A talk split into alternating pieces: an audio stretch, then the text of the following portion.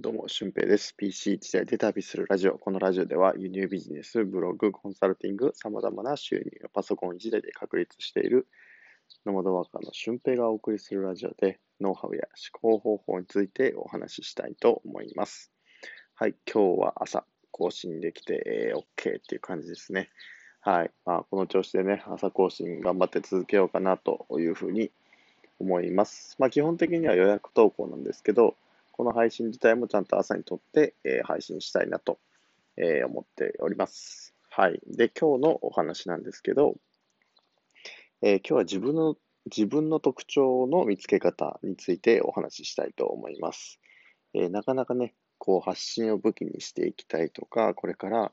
何か個人の力でこう収入源を作っていきたいって思ったとしても、なんか自分の特徴がわからなかったりとか、自分が人よりこう、優れている部分が、なかなか自分自身でわからないっていうのが、えー、あるんですよね。で、そういう時に、こう、やってほしいことの一つとして、えー、価値観ワークっていうものがあります。自分の価値観をどんどんどんどん深掘っていって、あ、これを自分は大事にしていけばうまくいくっていう風な確信を得る。そういうワークがあるんですよね。うん、で、それをすることによって、僕の場合だと、えー、人とのつながりが、あのー、えぐいんだ、みたいなね。人脈はいつか爆発するって自分は思ってて、で、結局それが今、こう、つながりが仕事になるようなことをしたりもしているわけですよね。そう。で、これは別に一つに限らずに、えー、10個ぐらい持っておくと、そのどれかが絶対に誰かにヒットしたりとか、え、自分自身に、え、ヒットしたりもするので、あの、これは絶対押さえておいてほしい、え、部分ですね。はい。で、えー、っと、まあ、その価値観を深掘っていくのもそうなんですけど、えー、あとはね、自分のいいところってどこなのかっていうのを、まあ、身近な人に聞いてみるとか、っていうことをぜひしてみてほしいです。うん、なかなかね、自分じゃ結構なんか、自分ってすごくないですっていうふうに言っちゃう人が多いんですよね。だからこそ、周りから見た自分で、えー、その自分をしっかりと受け入れることっていうのが大事なんです。結構ね、褒められたりしたりすると、あいや、でもそんな、褒められるほど自分すごくないよ、みたいな感じで、えー、下げすんだったりとかね、するんですけど、実際はそんなことなくて、あのあ、そうなんだって、自分ってそういう風に見られてたんだとか、毎回これ言われるなとか、で、毎回言われるってことは実際に自分がそういう人だっていうね、えー、感覚だと思うんで、僕も結構なんか、俊平さんすごいですね、みたいなことを言われて、最初は、いやいや、そんなすごくないですよ、みたいな。普通っす、普通っすって言ってたんですけど、もう言われすぎて、あ、自分ってもしかしてちょっといけてるかも、みたいなね。まあ、ここを自信と捉えるのか過信と捉えるのかはさておき、なんか、その、人とのつながりがすごいとか、その、距離の詰め方がすごいとか、なんかそういうふうな、いろんなことを言われるんですよね。うん。だから、あの、それが徐々に、あ、自分のこれって特徴なんだとかね、いうふうになってくるんですよ。で、価値観を自分の中で知っておくと、その、もし自分と違う価値観の人が現れたときに、そんなにその人に執着しなくても OK になるんですよね。で、どういうことかっていうと、まあ、自分の嫌いな人をちゃんと寄せつけないようなことができるんですよ。だから自分と同じような価値観とか、えー、同じものを目指している人たちと出会うようになっていって、まあ、そうすると自分が高められていったりとか、なんか夢が叶ったりとかもしていくわけです。で逆にその自分と価値観の合わない人っていうのは、もし出会ったとしても、あ、この人重要人物じゃないなということで、えー、自分の人生からは、えー、いなくなっちゃうんですよね。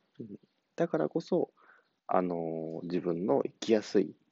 え世界を作っていくことができる。だからこの価値観枠ってすごいんですよね。うん。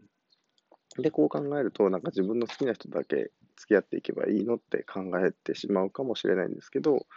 なんか、まあそうでもないし、そうでもあるような気がするんですよね。うん。まあ自分の嫌いな人と無理して付き合うことっていうのはしなくていいと思うし、逆にこう、なんか、あ、この人苦手だな、でもこの人となんか一緒にいた方が自分は高められる気がするっていう人も必ず出てくると思うので、そう。だからそういうふうな人と出会っていく中で自分の価値観っていうのを確かめていってほしいし、えー、もともとね、自分の価値観を知っておくと、そういう人を引き寄せるか引き寄せないかっていうところも関わってくると思います。はい。なのでね、自分の得意なこととか特徴っていうのを知るためには自分の価値観を深く知りましょうということです。はい。で、余談なんですけど、あの、僕、ゲストハウスのね、アンバサダーさんを、あの、募集してますってところに、まあ、アンバサダーとしていくんじゃないんですけど、えー、何か、あの、今現在アンバサダーを募集してるので、俊平さんもアンバサダーとして、みたいな活躍をしてくれたらありがたいですということで、なんか僕が持ってるものってないんですよね。技術としてはなくて、その、まあ、例えば歌歌えたりとか、楽器が弾けたりとか、そういう芸術的な才能っていうのはないので、じゃあどうしようかなっていうので、もう街をひっくるめて、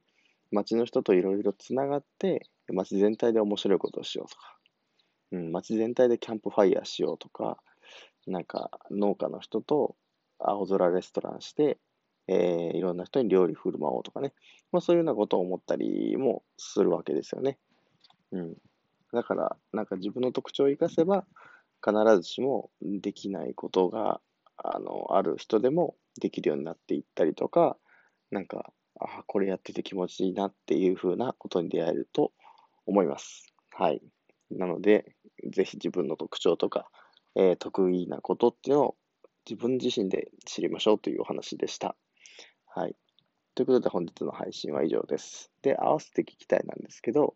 えー、そのための、まあ、発信の方法として、インスタグラムとかね、活用していくといいと思うんですけど、そのインスタグラムの活用方法についてお話ししている回があります。はい。で、えー、まあそんな感じですね。はい。まあ今日もお朝早くてちょっと眠いんですけど、まあね、声聞いててもわかると思うんですけど、ろれつが回ってないぐらいちょっと眠いんで、えー、もう一回寝るか、まあ今、これからまた頑張るかっていう風な感じでやっていきたいと思います。ということで、今日もめちゃくちゃいい日になると思いますので、えー、めちゃくちゃ頑張っていきましょう。では、ほなまた。